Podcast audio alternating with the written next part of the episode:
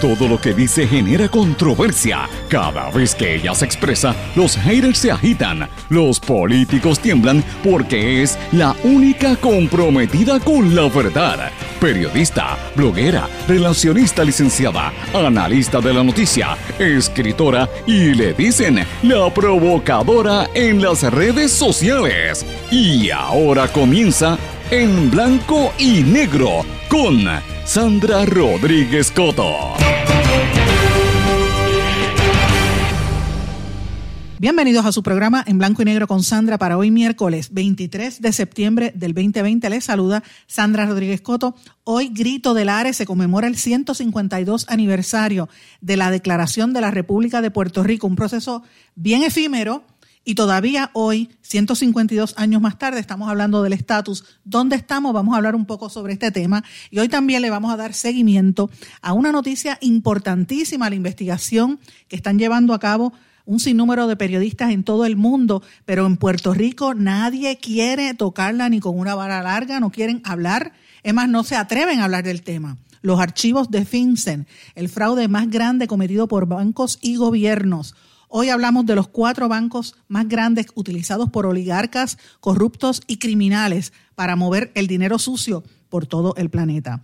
La Autoridad de Energía Eléctrica solicita un aumento en la factura de la luz. Prepare su bolsillo porque viene para el último trimestre del año después de las elecciones. Negociado de Energía atenderá la reclamación que se ampara supuestamente en el precio del barril de petróleo. La pandemia está fuera de control en Puerto Rico, dicen los expertos, y el presidente del Colegio Médico lanza serias dudas sobre los alegados traqueteos del Task Force médico, el Task Force económico y del gobierno. Peligra en la Cámara la medida que crea el Court 3 con nombramiento a 10 años. Y ya suena un posible sustituto para Osvaldo Soto como Contralor. Se trata del reconocido CPA Luis Torres John Part. Allanan casa del niño asesinado en Humacao. La administración Trump utilizó fondos que se suponía eran para combatir el COVID-19 los usó en armamento, señores, y la secretaria de Educación Federal, Betsy DeVos, está bajo investigación. Estas y otras noticias las vamos a estar hablando hoy en Blanco y Negro con Sandra, un programa que se transmite por una serie de emisoras que son las más fuertes en sus respectivas regiones, por sus plataformas digitales, aplicaciones para dispositivos móviles y sus redes sociales. Estas emisoras son X61, el 610 AM Patillas, toda la zona sureste, 94.3 FM. Radio Grito, WGDL 1200 AM Lares, WYAC 930 Cabo Rojo Mayagüez y WIAC 740 AM en la zona metropolitana. WLRP 1460 AM Radio Raíces, La Voz del Pepino en San Sebastián. Y como siempre le digo, este programa se graba, usted puede concederlo y buscarlo a través de los distintos formatos de podcast. Usted hace un search y lo consigue por ahí. Yo le, sugiero que lo busque a través de Anchor y se suscribe. La retransmisión del mismo a las 8 de la noche en diferido por la emisora web radioacromática.com. Y también, como siempre le digo, usted me puede escribir a través de las redes sociales en Facebook y LinkedIn con mi nombre, en Twitter e Instagram con SRC Sandra, o escríbame a en blanco y negro con Sandra arroba gmail.com. Vamos de lleno con los temas para el día de hoy, que tenemos mucho contenido distinto al que usted escucha en el resto de los medios. En blanco y negro con Sandra Rodríguez Coto. Y bienvenidos a su programa en blanco y negro con Sandra para hoy, 23 de septiembre del 2020.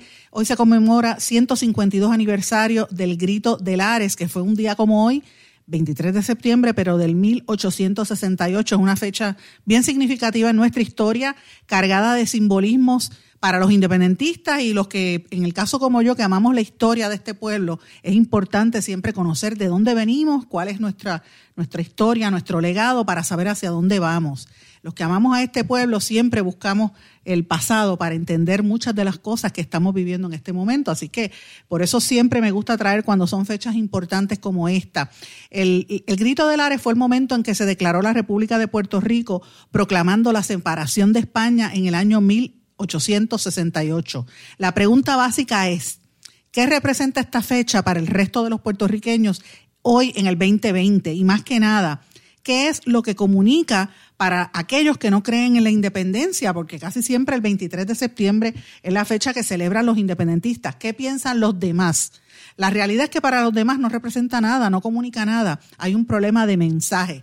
Es lo que yo siempre he hablado y lo he, comentado con ustedes en el pasado, que hay una, la teoría más básica de la comunicación, el emisor da un mensaje que llega a un receptor. Si el proceso, si en ese proceso hay una interferencia, en ese proceso se interrumpe, pues obviamente el mensaje no llega o llega distorsionado. Y eso es lo que le está pasando, por desgracia, a los independentistas por muchos años en fechas como hoy, porque son fechas importantes y entonces no las logran comunicar adecuadamente y la gente no las entiende. Se quedan muchas veces en el discurso de los 70 y de los 80 o de los 50, ¿verdad?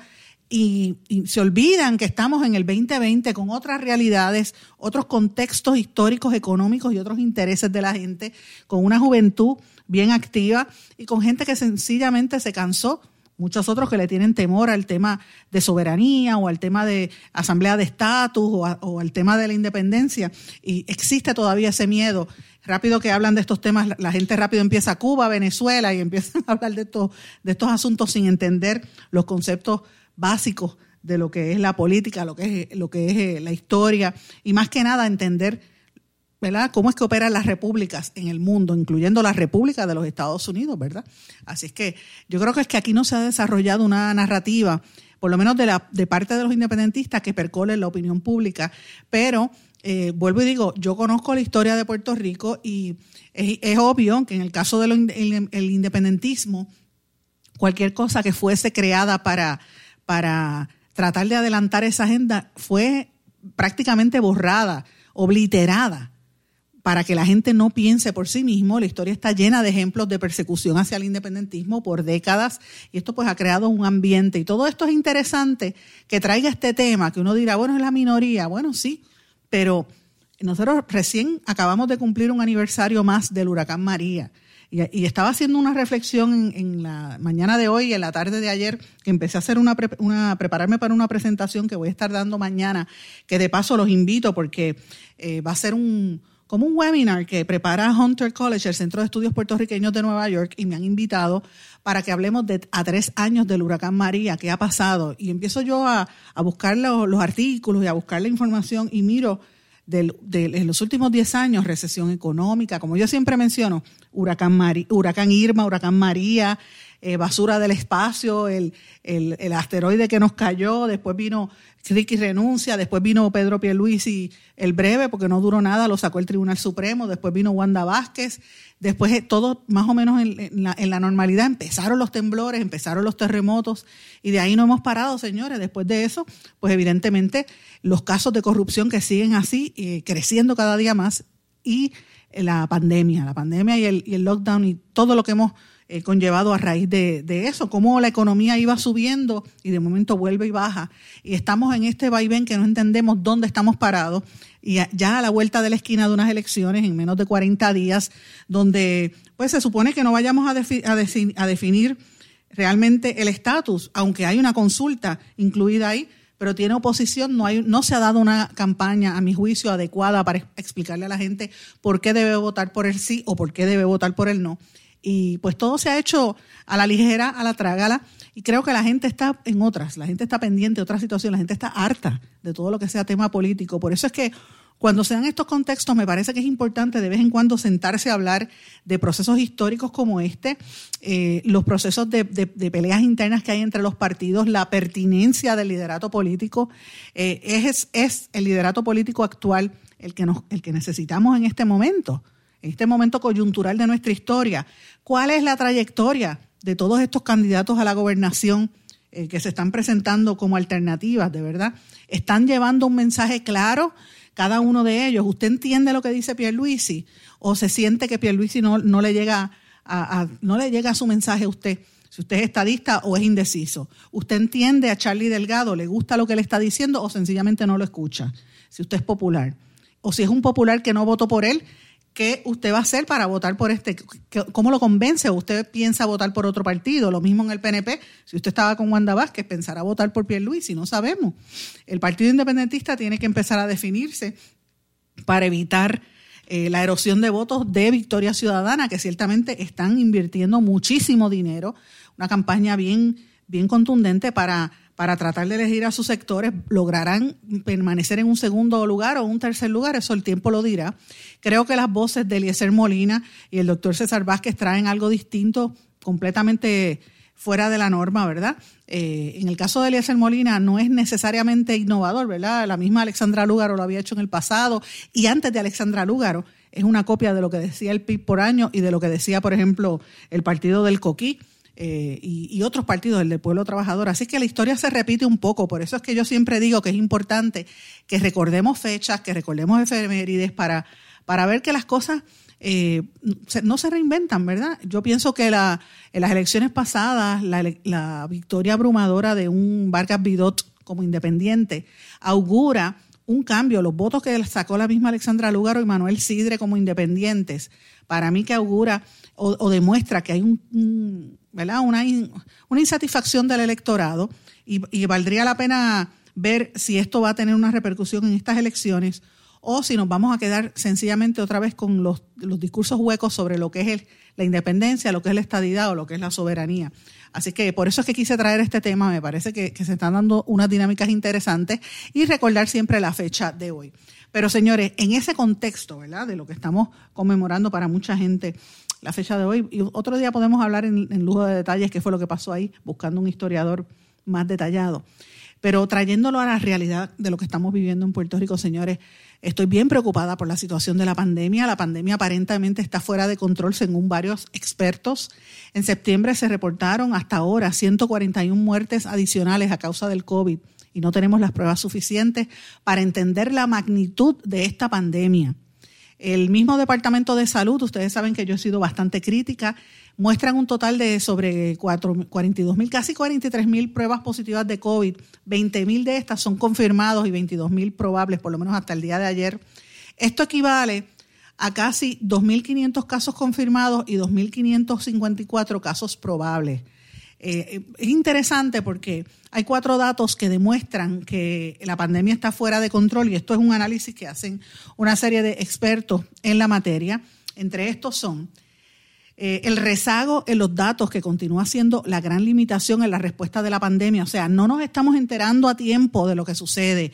La información que nos dan hoy fue de lo que ocurrió hace una o dos semanas. Así que no es real lo que están diciéndonos en los datos, y no es problema de la prensa, es problema del gobierno que, el que está recopilando mal la data o lo está aguantando. Los datos de septiembre muestran un promedio de siete muertes diarias como promedio.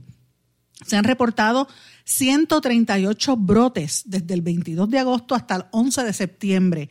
Siete de cada diez brotes detectados fueron de origen familiar, o sea, fiestas, cumpleaños, velorios en familias, no es que vengan brotes de gente de afuera. Los casos confirmados por sexo, miren, 53% mujeres, 47 hombres. Promedio de edad 42 años, o sea, no son los más viejos, es, gente de edad eh, mediana, jóvenes.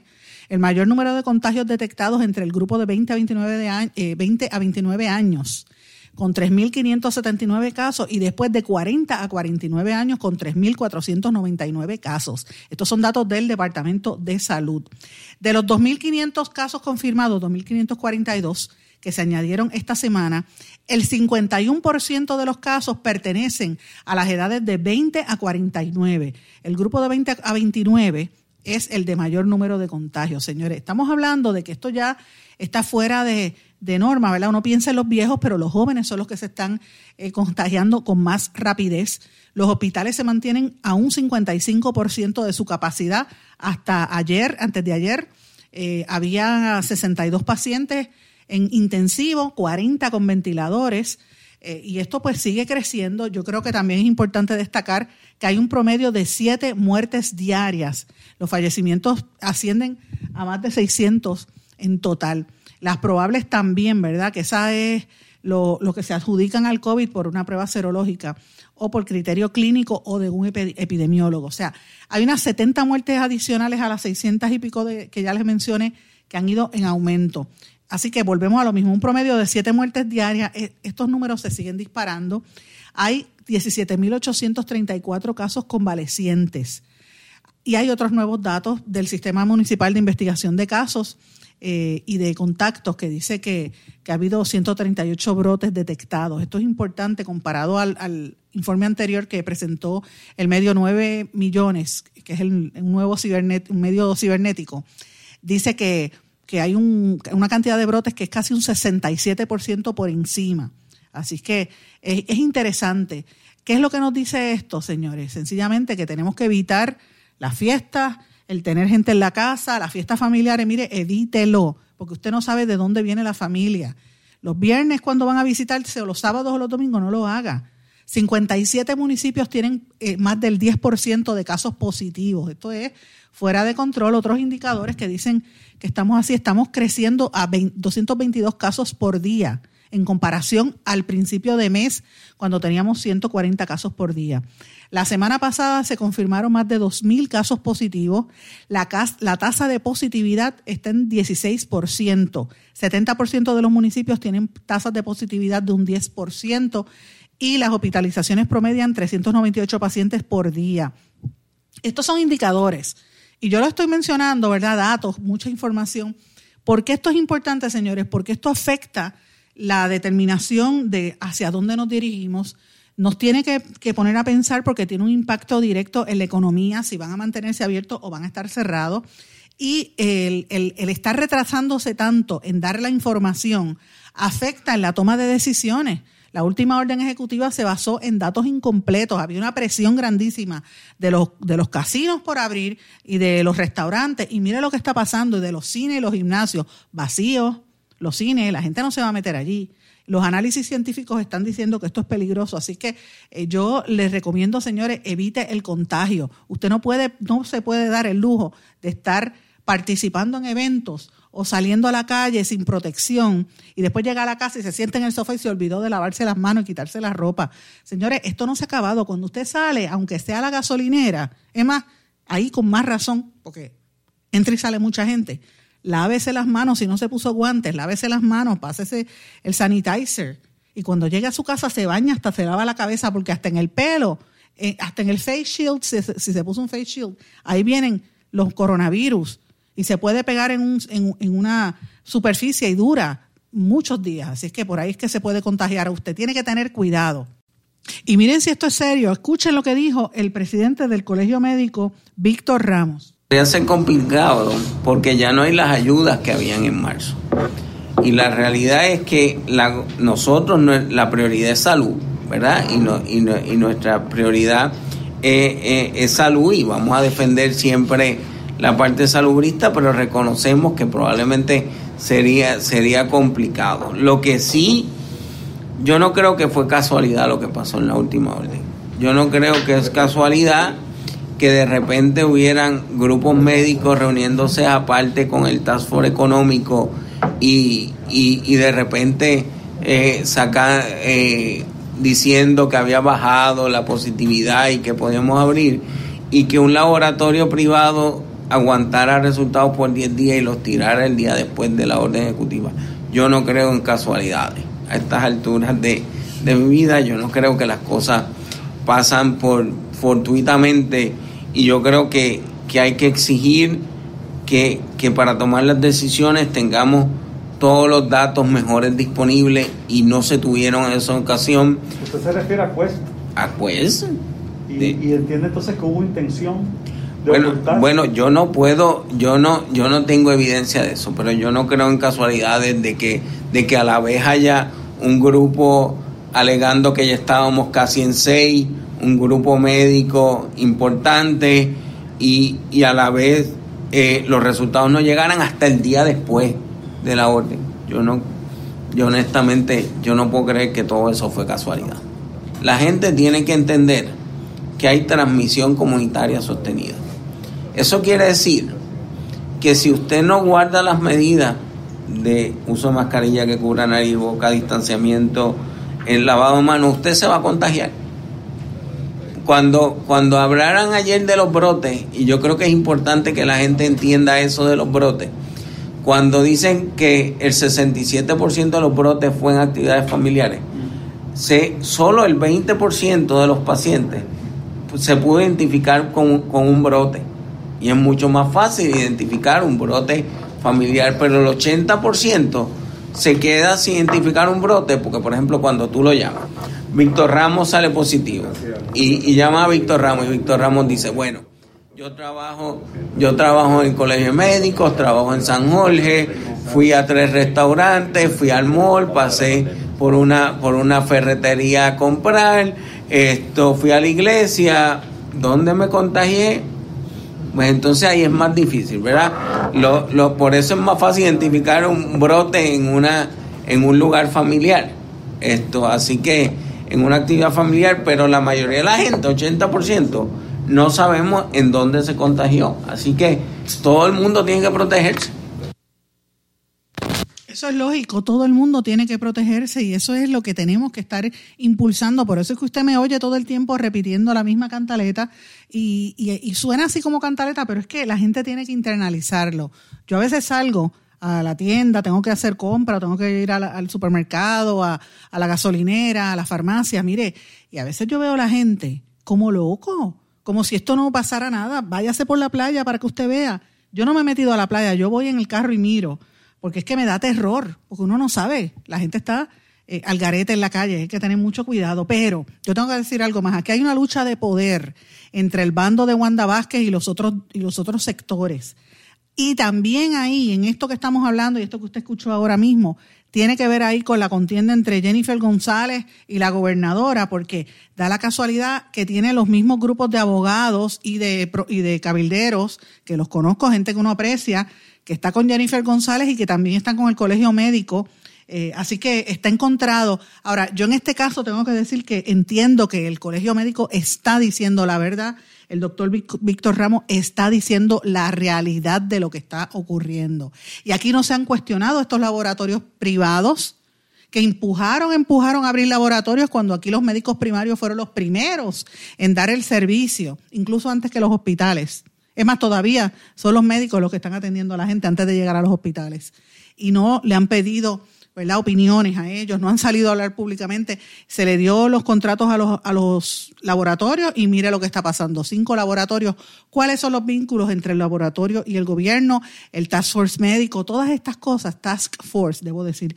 Se me está pareciendo, el, se me traba la lengua, ¿verdad? Pero hay que tener mucho cuidado con esto, mis amigos, porque a la hora de la verdad, la manipulación política y económica está metida por ahí. Y en lo que se pelean los que tienen el dinero y quieren quedarse con, con, con la tajada del, del bizcocho, pues usted su salud está en juego. Y más que nada, mire, aquí nos han contestado que, en qué quedó lo de la compra fatula de las, de las pruebas COVID. ¿Cuántas pruebas COVID se compraron? ¿Cuánto se le está pagando a esos laboratorios? cuánto dinero se distribuyó de los fondos que eran para atender a la gente de COVID entre los profesionales de la salud. Eso no lo están tocando porque lo han dejado ahí. Es más, nosotros sacamos en este programa, la, se le pagó cinco, casi 5.5 millones de dólares 4.5 millones, perdón, a una empresa para comprar los ventiladores. Se les pagaron en marzo. Estamos en septiembre y todavía no los ha entregado. ¿Dónde está la rendición de cuentas de estos problemas? Mire, no lo hacen, porque están pendientes al dinero y pendientes a hacer lo que tengan que hacer para, para controlarlo de aquí a las elecciones, porque saben que después que terminen las elecciones esto va cuesta abajo.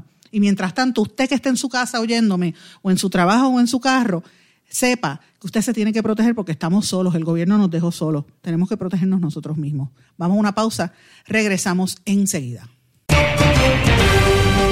No se retiren, el análisis y la controversia continúa en breve, en blanco y negro, con Sandra Rodríguez Coto.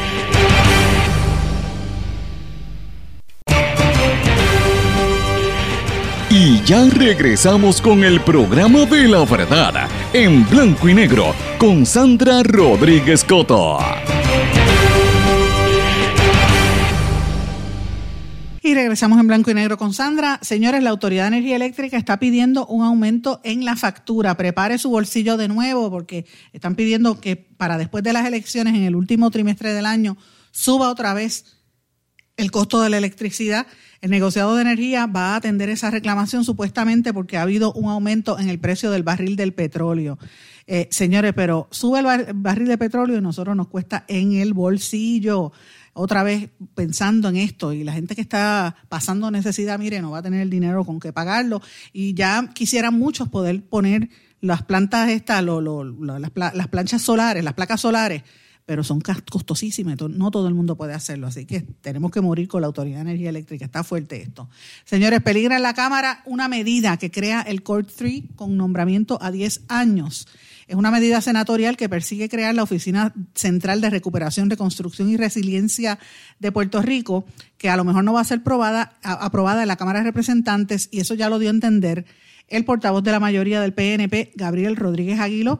Esa oficina, que es un proyecto de Tomás Rivera Chats y de varios senadores del PNP, estaría a cargo de supervisar los fondos federales asignados a Puerto Rico para estas emergencias. O sea, está todo el mundo pendiente al, dinero federal. Eh, y, tengo que decirle algo. Una entidad parecida se creó en orden ejecutiva por ex, el ex gobernador Ricky Rosselló cuando pasó el huracán María y ahora quieren hacerlo como, como ley que dure por 10 años, dárselo al mismo que está dirigiéndola lo interesante es que se quieren repartir el bacalao, pero a la hora de la verdad, quien está recibiendo los fondos, que no lo vemos directamente, y quienes lo administran, son estas grandes empresas y compañías americanas y, mundiales que vienen cuando hay desastres y huelen ahí que vienen chavos y empiezan a administrarlo y los puertorriqueños nos estamos dejando pasar el rolo. No siempre va a llegar. Así que este es un proyecto del Senado 1639 que se quedó colgando en la pasada sesión extraordinaria y parece que en esta tampoco va. Me parece interesante. También hay otra pieza que esta es súper importante, señores, eh, que la habían incluido en esta sesión extraordinaria, que es un conflicto para la Cámara porque busca eliminar la ACES, la Administración de Seguros de Salud, y darle esas funciones al Departamento de Salud. Eh, esto fue confirmado por Juan Oscar Morales y aparentemente esa la van a eliminar también porque se supone que ACESMA administre la reforma. Eh, y ahí hay unas movidas bien extrañas, por eso es que usted ve que la historia que nosotros dijimos la semana pasada de que están negociando con ciertas farmacéuticas para dejarle el mercado completo de medicamentos, en este caso a la empresa ABI, eso es la, la información que trasciende, y vuelvo y digo, los dueños, perdón, los presidentes o portavoces de esta farmacéutica, con gusto, si usted quiere expresarse, con gusto puede hacerlo, me pueden contactar y le voy a dar la oportunidad. Y lo he estado haciendo, he estado llamando a la persona de prensa y no contesta. Parece que le dieron órdenes de que no hablara conmigo, pero la realidad es que le han dado el monopolio de los medicamentos de hepatitis, de también de ¿cómo se llama?, de, artritis y de otros medicamentos y de otras condiciones. En el caso de la hepatitis, ya ustedes saben que lo difundimos por aquí, puede ocasionar muertes, se anticipa que mucha gente va a morir, porque menos de un 20% de los, del total de pacientes de hepatitis en Puerto Rico consume el medicamento que fue el que aceptó ACES. ¿Por qué ACES está haciendo estas transacciones tan rápido? Pues mira, eh, hay quien dice que tiene que ver con este, esta iniciativa de eliminar la agencia eh, para pasarla a salud. Veremos a ver qué va a pasar. Salud es, sin lugar a dudas, para mí la agencia que más, eh, más énfasis o que más importancia ha tenido en los últimos meses, además de educación. Eh, es, dramático. Señores, y por otra parte, ya hay un grupo cercano al equipo de trabajo de Wanda Vázquez que está diciendo, mira, si Osvaldo Soto, como no tiene los votos, no lo van a confirmar, porque no tiene los votos ni la pericia, y lució penosamente mal. Lució, de verdad que a mí me dio vergüenza ajena esa, esa vista, esa audiencia pública que tuvo en la Cámara. Él debe retirarse por vergüenza, él debió haberlo hecho, pero él dijo que iba a seguir por el proceso, pero evidentemente se va a colgar. Así que ya está sonando como un posible sustituto el CPA, eh, el CPA Luis Torres John Part, para que lo sustituya. Usted sabe que Torres John Party estuvo muy activo en la Cámara de Comercio y siempre ha estado eh, eh, vinculado al PNP. Él fue parte del comité de plataforma de Wanda Vázquez eh, y también trabajó en el, plan económico de, de, Ricardo Rosello. Así es que él tiene muchísimos años de experiencia. Había sido socio de BDO, una de las firmas que cogió todos los contratos del gobierno. Eso, eso nada más es sospechoso, ¿verdad? Yo no, yo creo que no lo descualifica porque él tiene una, trayectoria, pero es como un puntito ahí en el, en el, en el expediente de Torres John Part, haber estado trabajando para esta firma, vinculada a tantos esquemas dentro del gobierno en esta administración. Así que eso es lo que se está rumorando. Señores, hay un caso, yo no he querido hablar de estos temas porque de verdad que me ponen mal. El, caso es igual que el de las mujeres que arrestaron por el PUA, la madre y la hija, que son evidentemente usuarias, y usted le ve las caras y le metieron 800 pesos de, fianza, como les dije ayer, y a los nenes de San Ignacio no los tocan. Esto y a las únicas que ponen fotografías a las mujeres, mira qué pantalones. Es una cosa, para que usted vea cómo es este país, la doble vara. Eh, y estos casos de los niños también me tienen bien, me parte el corazón por la forma en que se maneja esta información, ¿verdad? Agentes del CIC con gente del negociador de ciencias forenses entraron, allanaron la vivienda de Leicy Pagán Díaz en la urbanización Rivera Donato, en Humacao, buscando evidencia que corrobore que el niño de dos años de edad eh, lo habían asesinado allí, en, la misma casa.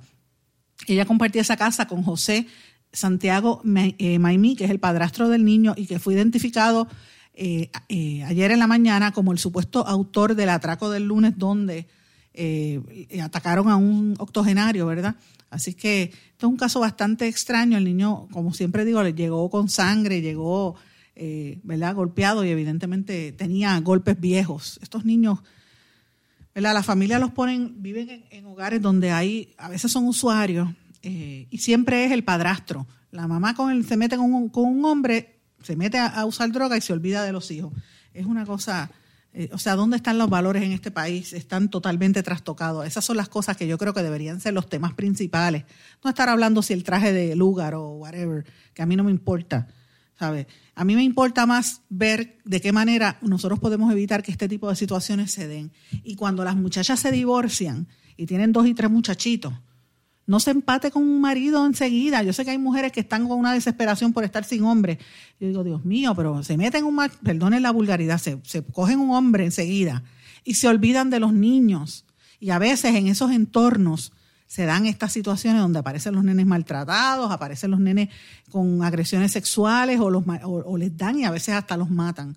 Y casi siempre es en un hogar donde hay un, padrastro. ¿Dónde está la campaña educativa para evitar eso? ¿Ah? De esos temas no se hablan en Puerto Rico, claro que no. Estamos hablando del traje de, Alexandra Lúgaro, de la ceja de Juan Dalmau, pero de estas cosas que, que como si eso importara, como si eso importara. ¿Eso va a cambiarle la vida a usted? Eh, para nada. Ahora, estos, estos casos sí, y casi siempre son en entornos donde hay pobreza extrema y sabemos que eh, es un tema que aquí nadie quiere tocar, porque es que los candidatos en Puerto Rico no quieren tocar, los candidatos ni los gobiernos, lo utilizan como un tema eh, gimmick de campaña, hablar de la, de la pobreza, no quieren hablar del tema de la marginación, de la pobreza, porque son temas eh, difíciles, son temas escabrosos. No les gusta admitir que Puerto Rico es una colonia pobre que hay mucha gente pasando mal, que usted podrá decir, bueno, este sí, eh, recibimos fondos federales, sí, la gente coge las cajitas de alimentos, perfecto, le dieron los chavos del PUA, perfecto, pero señores, la, pobreza en este país es bastante extensa, hay que tener mucho cuidado eh, y hay que empezar a hablar del tema, punto, hay que hablarlo, no podemos obviar el tema eh, y yo sé que a la gente no le gusta mencionarlo, pero tenemos que hacerlo, es una situación sumamente difícil y a mí, de alguna manera, esa resistencia para hablar de la desigualdad que hay de parte de los candidatos, pues no, no la veo. Me parece que, es un tema que se tiene que traer a colación y hay que exigirle a los, a los candidatos que empiecen a hablar sobre esto. Señores, y hablando de, de, los fraudes y de, la, y de la necesidad de dinero, eh, la Fiscalía Federal incautó 140.490 dólares de una cuenta bancaria luego de determinar que se usó para perpetuar fraude a los fondos de la ley CARES. Esto lo dijo el fiscal Andrew Murray en la última acción legal de la Fiscalía Federal. Interesante por demás. Era dinero que venía de eh, otorgado a SBA, a través del programa de, pequeñas empresas, SBA. Eh, interesante por demás. Esto fue en Estados Unidos, pero en Puerto Rico se está marcando como uno de los territorios donde más eh, proyectos de estos se están dando, eh, proyectos de, desvío de fondos destinados para el COVID. Aquí, por ejemplo, hay, una, un reclamante que recibió 125.900 dólares del PUA. Esto es en el caso del PUA. Imagínate.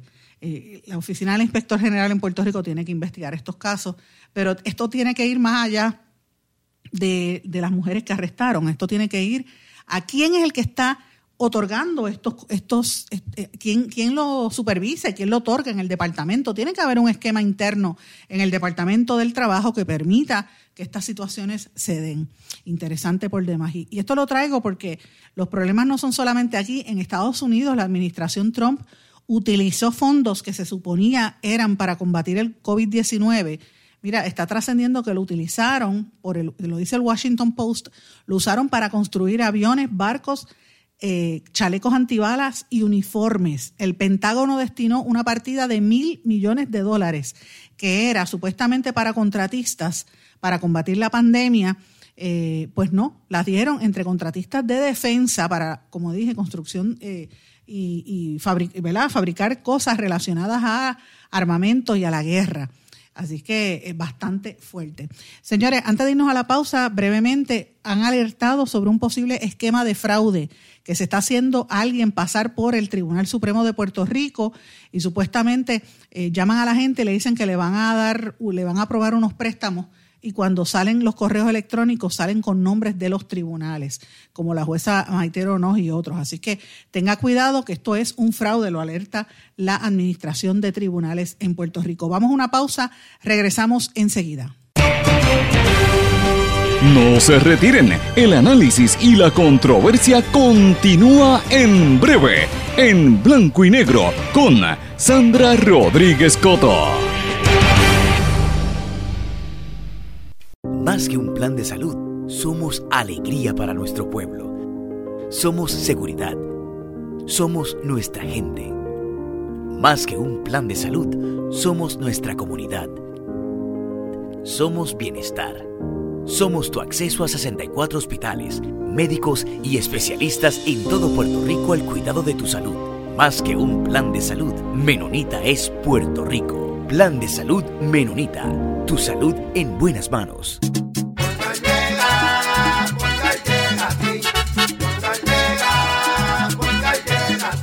sabes que eso es lo que te responden, pero ahora botaron la ola. Porque ya no importa en qué parte de la isla estés. Si tuviste un accidente, mi gente de Poingal le llega a tu casa o trabajo para que no te complique. Con servicio en todas partes de la isla y el mejor servicio al cliente. Por eso y mucho más, yo Piru lo digo, yo quiero Poingal. ¡Duro!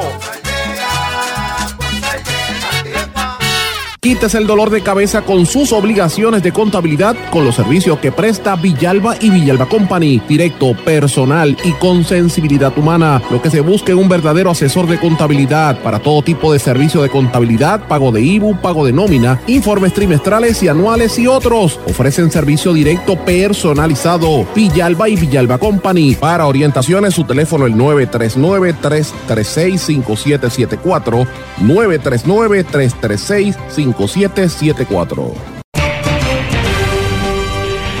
Y ya regresamos con el programa de la verdad en blanco y negro con Sandra Rodríguez Coto.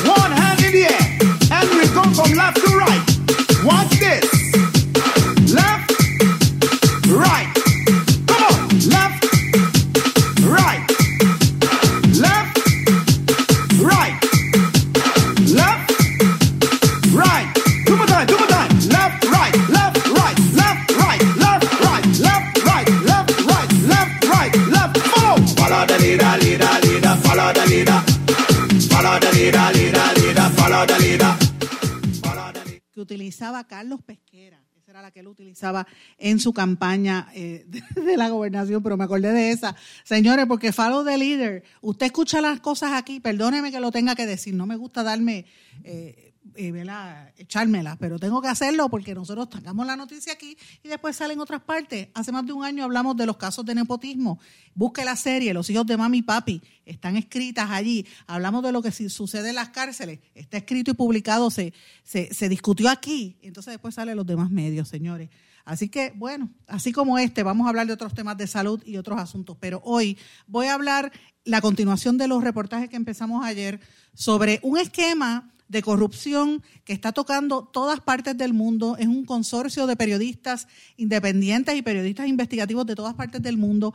Ha acaparado las primeras planas en Inglaterra, en España, en varios países de América Latina, en Canadá, incluso los Estados Unidos. ¿Y qué pasa? Que en Puerto Rico no quieren tocarlo ni con una vara larga. Eso es lo que nos tiene que levantar sospechas, mis amigos. ¿Por qué nadie quiere hablar de este tema? Me refiero a los llamados FinCEN files, los archivos, los expedientes del FinCEN, ¿verdad? La, la red de control de delitos financieros del Departamento del Tesoro de los Estados Unidos.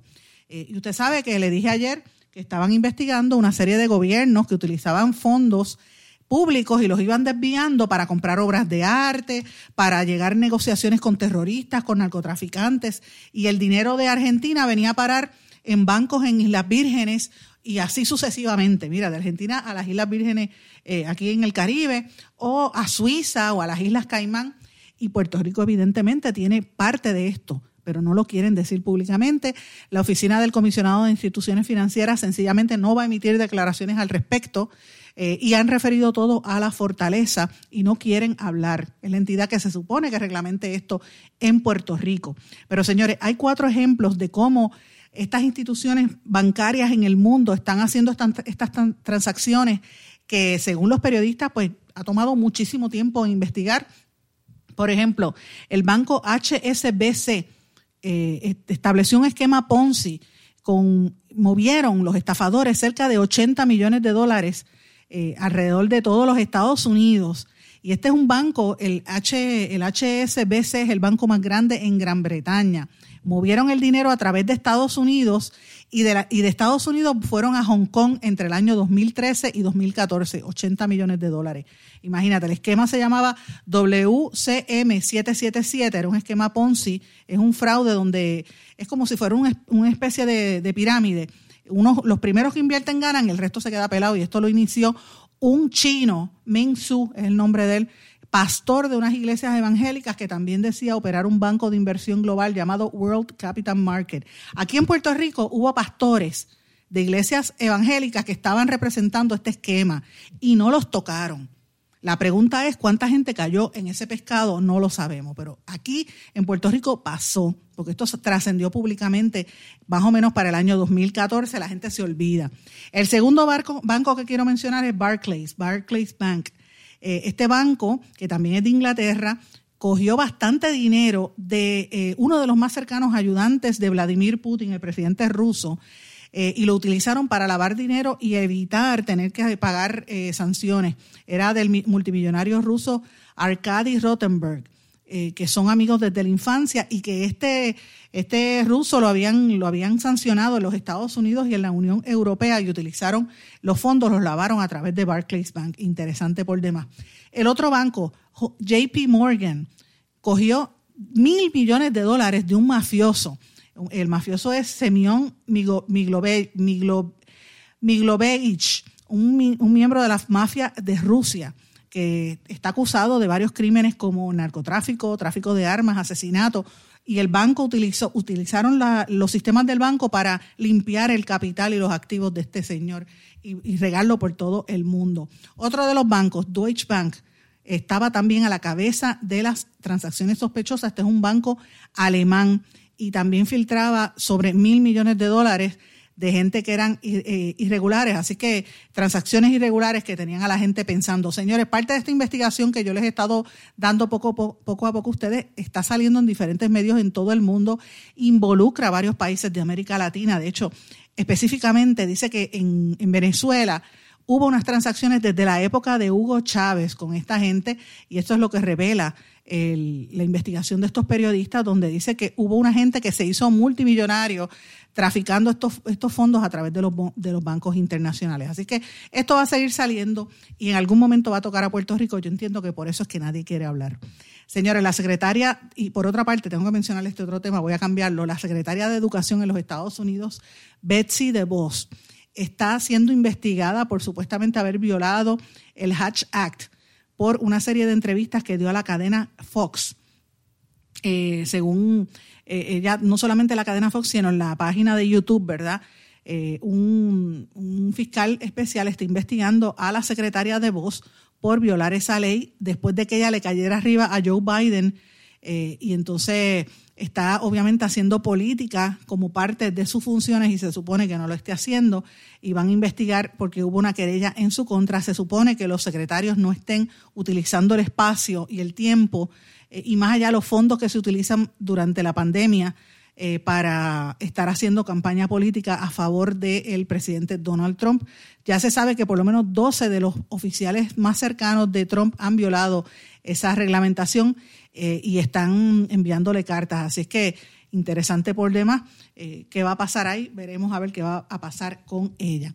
Señores, y hablando de Donald Trump, brevemente, presidente, están saliendo ya las encuestas y dice que él ha estado ganando poco a poco a unos Unos, unos aumentos modestos, los califican así en la revista Político, como unos, unas ganancias modestas en el voto popular de los latinos. O sea, los latinos están con él. Ahora, cuando los latinos empiecen a acordarse que él les dijo narcotraficantes y criminales y, nos dijo de todo, quizás a lo mejor paran esa, veremos a ver, pero él está ganando entre los latinos, pero irónicamente está perdiendo apoyo entre los blancos americanos. Mira esto, qué cosa más increíble. Eh, esto eh, salió en, en una encuesta supuestamente en Minnesota, donde Trump y Biden estaban bien cercanos hace una semana. Dice que ya el que está arriba es eh, Biden. Entonces Trump está tratando de buscar una serie de cosas. De hecho, comenzó hasta un sacó un anuncio para atraer a los latinos, por lo menos en el caso de, del estado de la Florida, ya lanzaron un comercial para promover su candidatura, porque sabe que está teniendo pérdidas entre los electores eh, blancos americanos en algunos estados como Minnesota y como Michigan, que están ahora a favor de Biden. Pero él por lo pronto se está concentrando en el estado de la Florida. Ya ustedes saben que se rumora que va a nombrar a la jueza, a una jueza de Florida como sustituta de la jueza eh, Ruth Bader Ginsburg, la que acaba de fallecer en el Tribunal Supremo. Pero escuchen parte del anuncio de Donald Trump. Por 47 años Joe Biden y los demócratas ignoraron a Puerto Rico. Biden destruyó a la isla cuando nos quitó la 936. Pero gracias al presidente Trump, estamos reconstruyendo a Puerto Rico con inversiones históricas. 42 mil millones en alivio. 12 mil millones para reconstruir nuestras escuelas y red eléctrica. Más trabajos y devolviendo las farmacéuticas a la isla. Los boricuas podemos contar con Trump. I'm Donald J. Trump and I approve this message está directamente eh, preparado para convencer a los puertorriqueños que viven en la Florida de que va a dejar dinero en Puerto Rico. Le dio un tremendo jab a Biden porque es la realidad. Biden nunca habló de Puerto Rico, permitió que se llevara a las 9.36, entre otras cosas, e incluso que se impusiera la Junta de Control Fiscal. Así que ahora Trump parece mentira que después que nos tiró con el papel toalla y ha dicho que quería vender a Puerto Rico, ahora aparenta ser el salvador de Puerto Rico trayendo un dinero que honestamente, mis amigos, ese dinero ya estaba asignado, allocated, como dicen ellos, estaba ya designado para Puerto Rico. Él no está dando más dinero del que él prometió. Eso ya estaba en campaña hacía tiempo y estaba eh, promovido como parte del dinero que tenía que repartir. Así que me parece sumamente cuestionable que estén haciendo este tipo de cosas en la campaña. Pero bueno, como la gente tiene memoria corta, yo creo que ellos saben que, los puertorriqueños en, como regla general se olvidan de las cosas. Pues posiblemente en Florida son capaces de darle el voto a Donald Trump. Es así, señores. Y por, lo, último, quería mencionarles también dos cosas adicionales. Alexandria Ocasio Cortés ya la están observando como eh, una posible retadora de Chuck Schumer para el líder del Partido Demócrata en, el, en, en la Cámara, ¿verdad? Están diciendo que ella va a ascender a posiciones de liderato bien altos dentro de la estructura del Partido Demócrata eh, y la ven como una seria amenaza. Hay que estar atentos a esa discusión que se está llevando a cabo ahora mismo.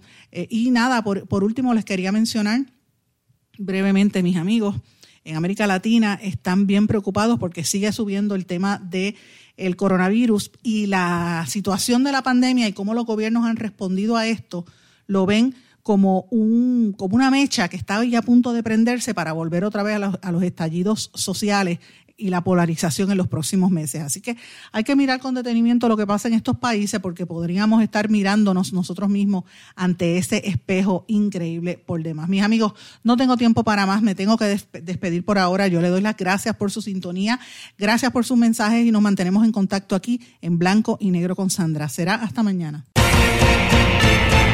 ¿Se quedó con ganas de más? Busque a Sandra Rodríguez Coto en las redes sociales o acceda a en blanco y negro.blogspot.com porque a la hora de decir la verdad solo hay una persona en la cual se puede confiar. Sandra Rodríguez Coto en blanco y negro.